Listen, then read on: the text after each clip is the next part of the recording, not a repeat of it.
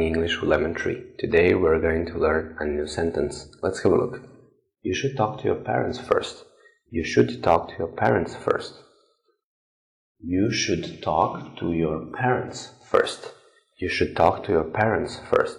You use should when you want to say that it's a good thing to do something. It is good to do something.